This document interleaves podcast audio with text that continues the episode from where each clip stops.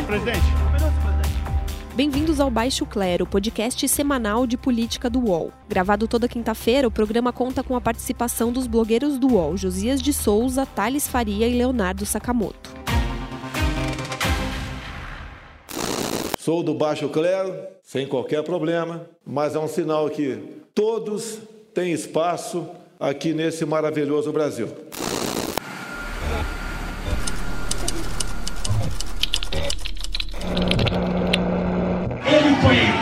Para governar para o povo brasileiro e não para governar para os milicianos do Rio de Janeiro. A grande maioria do povo brasileiro é honesto, trabalhador, e nós não vamos dar espaço, né, nem contemporizar com o presidiário.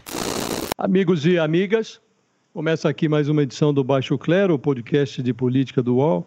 Meu nome é Josias de Souza, sou blogueiro do UOL, falo de Brasília. Estão comigo outros dois blogueiros também do UOL. É, em Brasília, como eu, Thales Faria. Como vai, Thales? Tudo bem? Como vai, Josias? Como vão os ouvintes? Como vão todos? Falando de São Paulo, Leonardo Sakamoto. Olá, Sakamoto. Grande Josias, Thales, tudo bem? Muito bem, nós hoje falaremos sobre o mais recente capítulo da guerra do Bolsonaro com o seu próprio partido, o PSL, e vamos falar também um pouco da, da conjuntura a partir da libertação do Lula. É, vamos tentar entender o que está acontecendo, ver quem ganha e quem perde com essa polarização que volta ao cenário político, agora opondo Lula num flanco e Bolsonaro no outro. O Bolsonaro anunciou finalmente a decisão de criar uma nova legenda. A gente já tem no Brasil 32 partidos registrados na Justiça Eleitoral. E o Bolsonaro vai criar o 33º.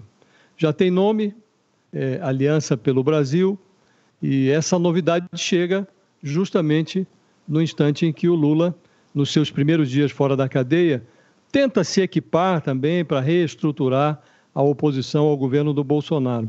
Thales, para começar a trocar essa, trocar essa confusão em miúdos, é, me diga uma coisa, você, você já tem clareza em relação a quantos parlamentares do PSL vão seguir o Bolsonaro para essa nova sigla? E é fácil criar um partido? Pois é, Josias, as contagens iniciais dão conta de que devem seguir ao Bolsonaro os 24 deputados que participaram ali das, das conversas com ele no Palácio, de, do anúncio. 24. É uma bancada de 53 deputados, ou seja, ele não está levando até agora a maioria do partido, ficam 29 de fora. É, não sei se vai levar os 24, porque essa crise ainda tem, tem muita água para rolar. Esse partido é Aliança pelo Brasil, não. Aliança pelo Bolsonaro. O B de Bolsonaro. Podia até chamar PC, né? De Partido Comunista, não, mas Partido do Capitão, né? PCR, Partido do Capitão Reformado.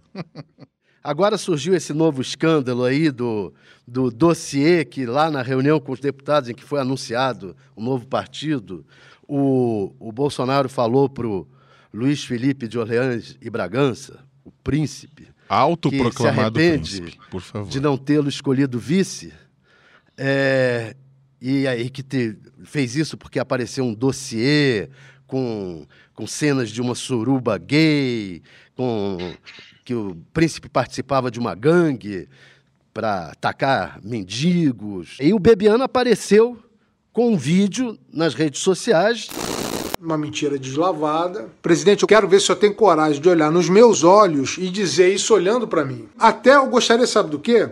De passar por um detector de mentiras. Eu, senhor. Eu de um lado e o senhor do outro. Vamos ver quem é o um mentiroso?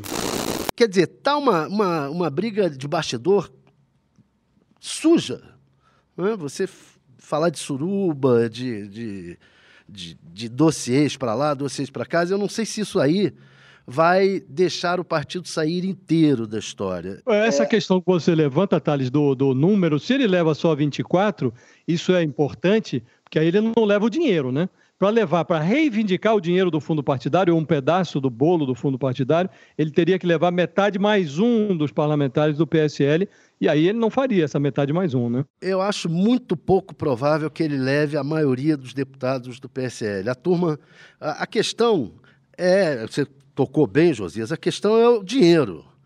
E, por enquanto, quem tem o controle da máquina ainda é o Luciano Bivar. O Bolsonaro criou essa briga toda porque queria dar o controle da máquina em São Paulo para o filho Eduardo, dar o controle da máquina no Rio de Janeiro para o filho Flávio. Os diretórios regionais não estão não aceitaram isso muito bem. Ah, houve o rompimento lá com a Joyce, que era a figura mais proeminente do PSL em São Paulo e que pode sair candidata a prefeita. E o Luciano Bivar está começando a trabalhar a possibilidade de fusão com outras legendas, o que vai piorar ainda mais a situação para o Bolsonaro. Acho muito provável que ele saia com dinheiro. Essa é a luta toda, mas eu acho muito pouco provável. Vai montar um partido porque presidente tem força, tem a caneta azul. Hã? Da musiquinha da caneta azul, é ele que, que tem a caneta azul. Caneta azul, azul caneta caneta azul, tá marcada com minhas letras. Mas não sei se ele vai ter força para carregar a bancada toda. Agora, Sakamoto, o Bolsonaro, ele já passou por oito partidos, né? esse vai ser o nono. Além de revelar uma certa instabilidade do presidente, essa infidelidade compulsiva do Bolsonaro, ela diz muito sobre a falência do nosso sistema partidário. Né? Contra esse pano de fundo, Sakamoto, que papel você acha que essa aliança pelo Brasil, essa legenda do Bolsonaro, pode ter? Então, Josias, o Bolsonaro está criando um quintalzinho para chamar de seu, na verdade. Né? Acho que é muito feliz quando vocês brincam falando do partido do capitão, porque é exatamente isso. Ele quer uma estrutura partidária para chamar de sua, para fazer o que bem entender. Discute-se no Brasil que os partidos políticos são feudos, a maior parte deles são feudos, né, é, sem instrumentos, sem ferramentas democráticas, com instâncias que são decididas de forma quase que absolutista por parte das lideranças. O, a Aliança pelo Brasil, que está se construindo, na verdade, é tudo isso e um pouco mais. Né? Vai ser o partido que o Bolsonaro vai usar para juntar os amigos dele, juntar a turma dele, juntar a patota dele e poder fazer o que ele bem entender. O, o, as pessoas que. lideranças partidárias, né, é, do, do, das agremiações pelas quais Bolsonaro passou ao longo da vida, sempre reclamaram que o capitão, digamos, era um tanto quanto é, desobediente, né? Aquela desobediência dele no, no exército, né, que levou até ele ser expulso, né, por conta daquelas tentativas de, de, de ações um tanto quanto terroristas. Ele acabou, na verdade, também é, fazendo isso na vida partidária dele. Ele sai do PDC, depois, olha, ele passa para PDC, PPR, PPB, PTB, PFL, que agora é o DEM, PP. Aí, na época do PP, ele sai do PP, porque era em 2016, já pensando na questão das eleições, vai para o PSC, o Flávio se elege pelo PSC, tudo aquilo mais, chega a namorar com o, P, o PEN, né? E faz com que o PEN troque o nome de PEN para Patriotas, só que aí, como ele queria que o Gustavo Bebiano, na época, assumisse o PEN durante as eleições, o pessoal do PEN não topou, o PSL topou, né, o Bivar topou, e aí o, o Bebiano assume a, o PSL nas eleições, né, e faz também o PSL o quintal particular do Bolsonaro, desconsiderando as outras instâncias, desconsiderando os outros poderes. Eu acho que é, para o Brasil como um todo é ruim é claro que uh, uma representação política de extrema direita, que é o que se desenha para o partido, é uma coisa que o Brasil não tem ainda. E como existe essa essa, participa essa representação na população, a população demanda, é democrático que tenha no Congresso. Só que da, não é simplesmente um partido, né? É uma coisa, é uma gosma que está sendo criada. E para terminar, é uma coisa que eu acho é, extremamente preocupante é que o Bolsonaro ele não respeita o sistema partidário, nunca respeitou. Ele tem dificuldade de lidar com isso. Em 30 anos de Congresso, nunca fez foi liderança de nada, nunca capitaneou realmente nada no Congresso, além de si mesmo dos interesses é, de praças militares. O que acontece é que eu acho que o partido ele é simplesmente um mais um instrumento no sentido dessa tentativa de popula, desse populismo autoritário que o Bolsonaro quer, de governar com as massas, virada para as massas, com as redes sociais. Eu, eu, eu acho que vai ser mais um instrumento nesse sentido. Muito bem. Afora esses aspectos todos que foram mencionados, é, esse novo partido ele tem um reflexo nas votações do Congresso, que eu acho que era importante a gente mencionar. É, e esses reflexos não serão positivos. O Bolsonaro está desorganizando o único núcleo parlamentar que votava sempre fechado com ele, né, com o governo, que era o PSL. Ele agora vai ficar ainda mais dependente do chamado Centrão, que é aquele grupo de legendas que não faz propriamente política, faz negócios. Né?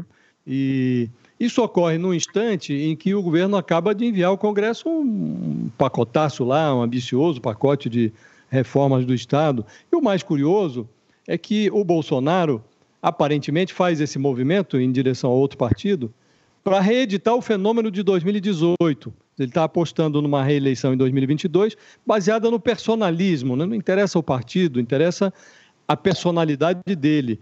Ocorre que o êxito dele em 2018 depende da economia. Se tiver é, desemprego em baixa e geladeira cheia, ele seria um candidato competitivo em qualquer legenda, não importa a legenda, não precisaria criar outra, né? E ao criar outra legenda, ele conspira contra as reformas que poderiam dar a ele melhores condições na economia. Então é tudo um contrassenso. Né?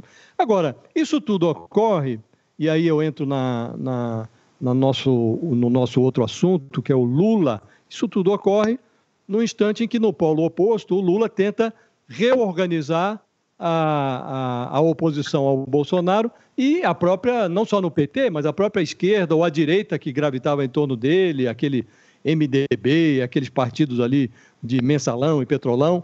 E ele tem um desafio inicial que é atrair, e não acho que conseguirá, porque já saiu chutando o balde, o Ciro Gomes. Está todo mundo meio olhando para 2022 e o Ciro Gomes já desancou o, o, o, Lula e não me parece que tenha muita disposição de negociar.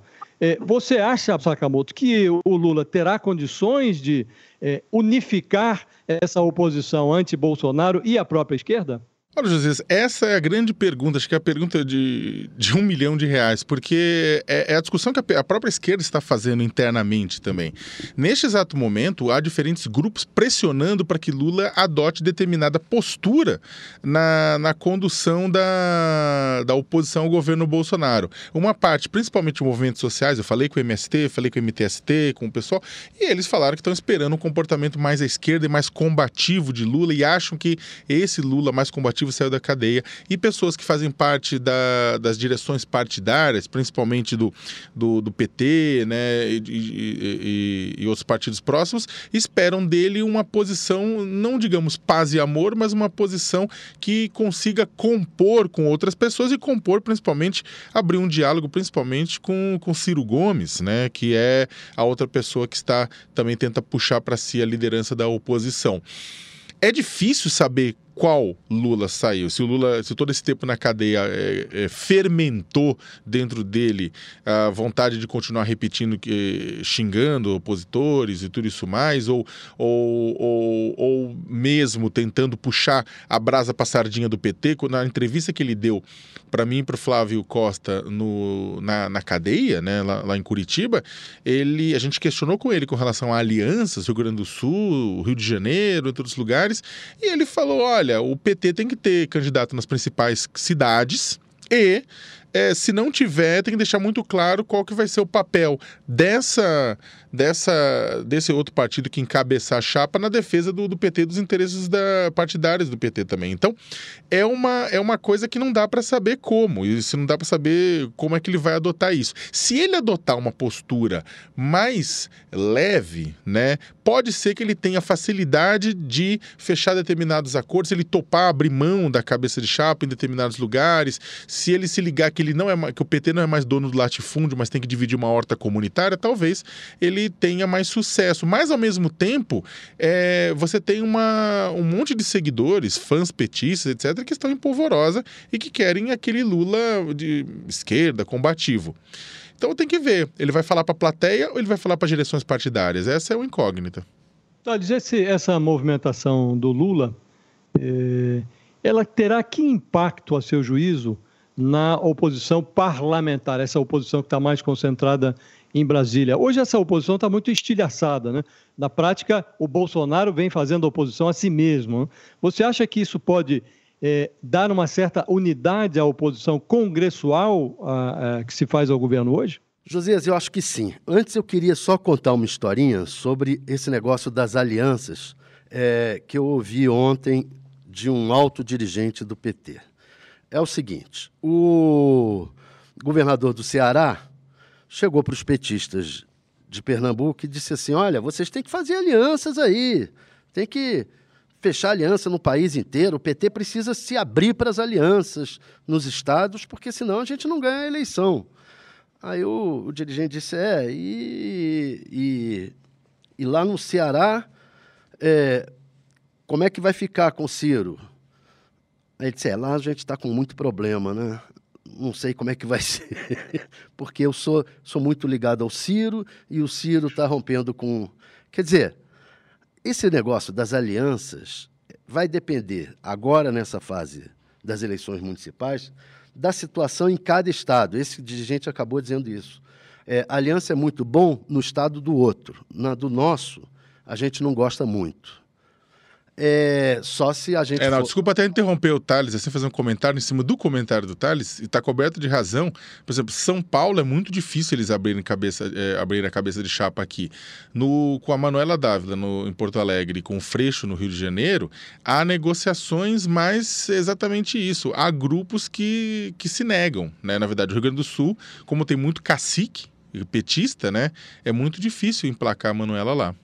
Mas sempre foi assim, né? Não é o Lula fora da cadeia ou dentro da cadeia. Essas alianças sempre foram complicadas e na hora H eles se entendem. É que o quinhão agora é menor também, né, Josias? O quinhão para dividir antes era maior, né? Agora é aquela coisa, farinha é pouca. Agora, no Congresso, o que, que ocorre? Você tem um bloco mais ou menos trabalhando junto, que é o PT, o PSOL, né? um pouco a rede. Agora, tem um outro, dois outros partidos da oposição, o PSB e o PDT, que não estão trabalhando juntos, estão mais independentes. Eles até formalmente participam do bloco da minoria, mas eles não estão é, nas estratégias conjuntas. Até porque estão de olho nas eleições em, em, em, em passos diferentes. O PDT ainda aposta no Ciro, o PSB não tem candidato definido por enquanto, mas é, de, não está claro se vai com Lula, se Lula vier de candidato, ou com um candidato do PT, ou se vai acabar indo de Ciro também. Então, eles estão um pouco divididos. Como Josias falou, o que, que ocorre? O PSL está fazendo oposição a si mesmo, o PSL e o Bolsonaro. Então, não está tendo muito espaço para o os partidos de oposição terem protagonismo. O protagonismo continua sendo do Centrão. A negociação passa pelo Centrão. O Centrão é governo e oposição, e, os, e vai ser aprovado no Congresso aquilo que o Centrão quiser dessas PECs é, do pacote econômico que forem enviados.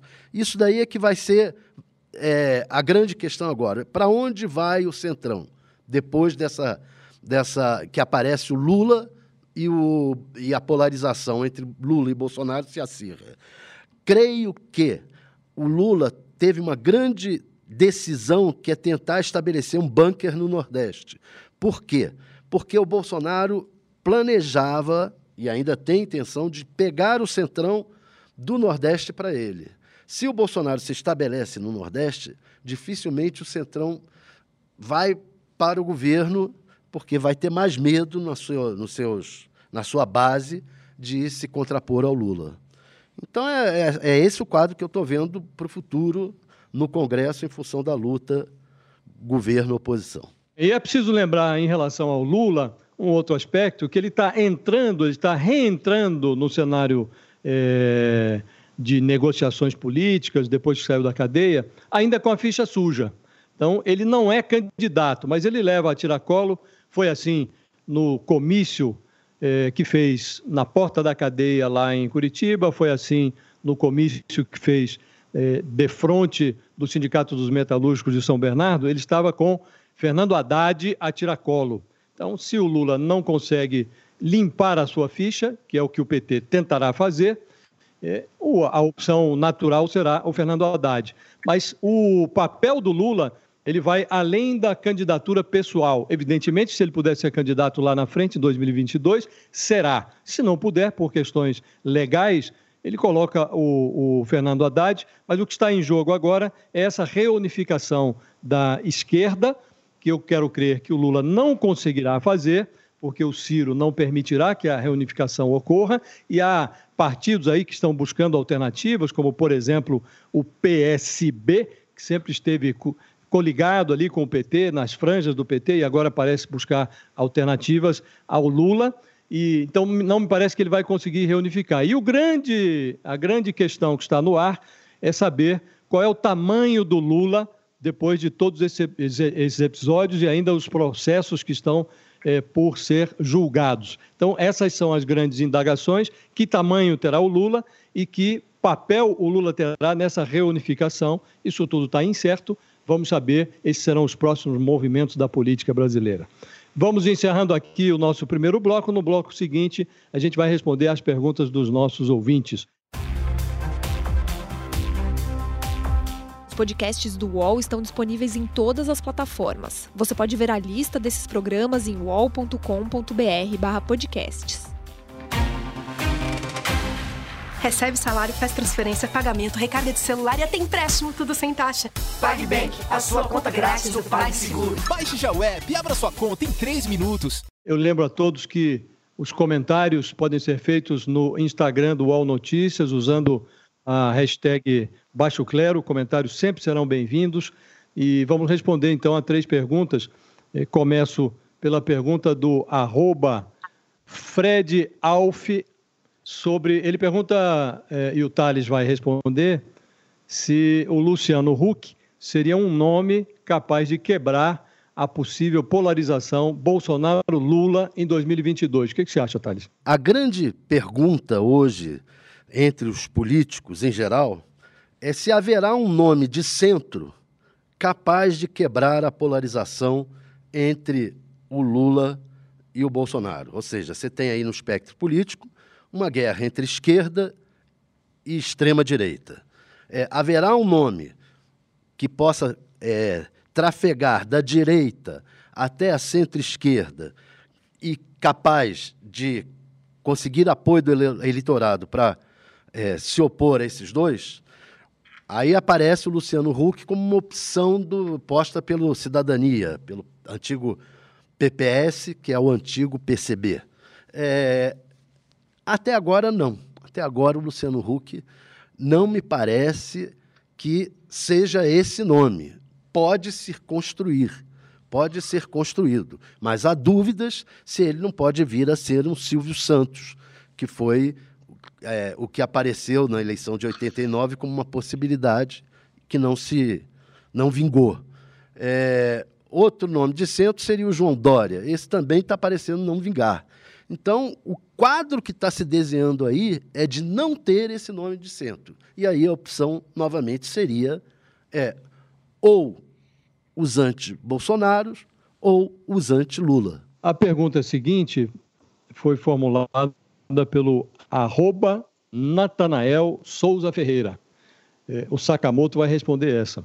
O, o que o Brasil deve aprender com a crise boliviana e chilena, Sakamoto? Bem, Josias, olha, é, e Natanael, né, no caso. A, acho que no caso da crise boliviana, o Brasil pode aprender que a respeito da tentação de permanecer no poder indefinidamente, como foi o caso de Evo Morales, né, tentando pleitear um quarto mandato, forçando a barra para poder participar da eleição, aparecendo fraude.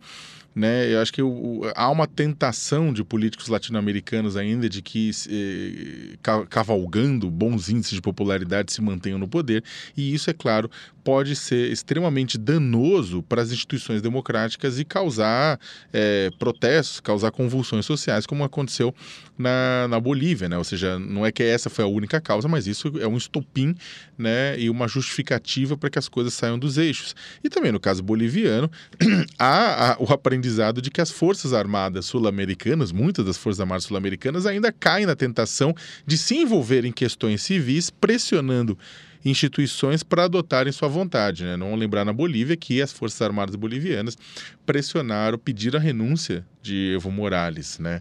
Então, o que, o que é interpretado por muita gente como um golpe de Estado, uma vez que as Forças Armadas são parte desse Estado. No caso do Chile, é, um dos ensinamentos que se tira das convulsões, dos protestos que ainda ocupam ruas e praças do Chile, envolvendo milhões e milhões de pessoas, é que o povo ele não quer apenas bons indicadores financeiros, né? É, o povo também quer serviços públicos de qualidade e aposentadorias que sejam suficientes para não empobrecer demasiadamente as pessoas e para evitar que as pessoas também passem dificuldades, né? O, o Chile passou por um crescimento econômico, isso é inegável, há ótimos indicadores nesse sentido, a renda, a, o PIB per capita aumentou, mas também aumentou a desigualdade social e houve pior de serviços públicos de educação, saúde, transporte e as aposentadorias também por causa da opção pela capitalização. Então também está isso, né? A Constituição brasileira ela coloca que o artigo 3 o objetivo do Brasil é crescer, desenvolvimento econômico e direitos sociais. Tem que manter essa balança. A última pergunta que eu próprio vou responder é do arroba alexandre.cordeiro18. O que esperar do clã Bolsonaro fora do PSL? Bom, o que esperar do clã Bolsonaro? Mais do mesmo. Saiu aí um manifesto desse novo partido, eh, eu estava lendo, num trecho ele diz que o, o, um dos objetivos centrais da nova legenda dos, dos Bolsonaro é o resgate de um país massacrado pela corrupção, pela degradação moral é, e coisas desse gênero. Simultaneamente, estão discutindo a hipótese de entregar a presidência do novo partido para o senador Flávio Bolsonaro. Quer dizer, é, ele vai levar para essa nova legenda tão preocupada com corrupção, moral, bons costumes, é, todo o rastro pegajoso do processo é, que ele responde lá no Rio de Janeiro. Nesse processo, o Ministério Público do Rio trata o Flávio Bolsonaro como suspeito de peculato, lavagem de dinheiro, é, apropriação indevida de salários de funcionários. Vai levar junto também, para os quadros do novo partido, é, o, a assombração do PM Fabrício Queiroz, com todos os seus vínculos com a milícia carioca. Quer dizer, pode-se esperar mais do mesmo: hipocrisia e cinismo. Aqui encerramos mais essa edição do podcast Baixo Clero. É, desejo aí uma grande semana aos nossos ouvintes e me despeço do Thales. Até a próxima, Thales. Até a próxima, Sakamoto. Até a próxima, Josias. Até a próxima, Sakamoto. Grande abraço para vocês dois aí em Brasília. Chega ao fim esse episódio do Baixo Clero. Lembrando que você também pode conferir as melhores análises sobre o cenário político atual nos blogs dos nossos comentaristas no portal UOL. Baixo Clero tem pauta e edição de Maurício Duarte, edição de áudio de Jefferson Barbosa e coordenação de Diogo Pinheiro.